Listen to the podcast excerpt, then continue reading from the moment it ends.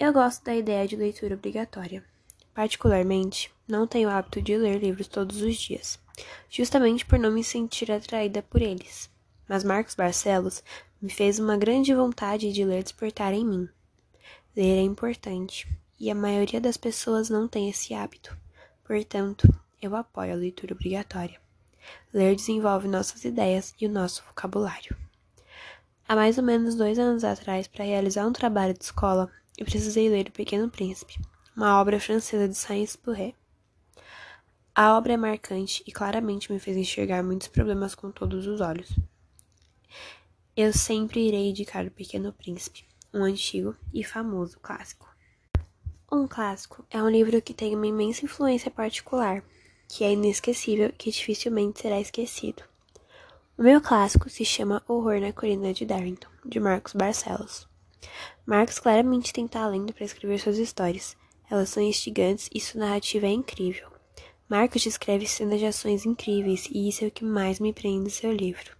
O livro começa se passando em 2004, quando Benjamin Simons, mais conhecido como Ben, resolve deixar o orfanato que viveu desde a infância para ajudar parentes biológicos em um momento difícil. Infelizmente, sua tia precisou ficar acamada, e o seu tio, trabalhando dia e noite, precisavam de alguém para cuidar de Carla, sua prima mais nova de cinco anos. Mas em uma certa madrugada, um longo pesadelo tirou a paz e a tranquilidade de Darrington.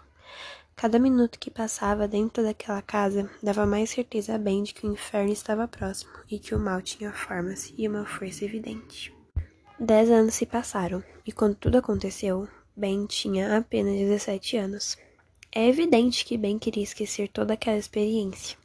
Internado em um hospital psiquiátrico, Ben tem a certeza de que tudo que viveu não acabou, e todos os dias sente que precisa voltar, ou senão irá sempre viver com medo.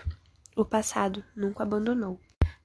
Ben dessa vez está ciente e preparado de que tudo que ele viveu há 10 anos atrás será apenas um passeio em relação ao que está por vir.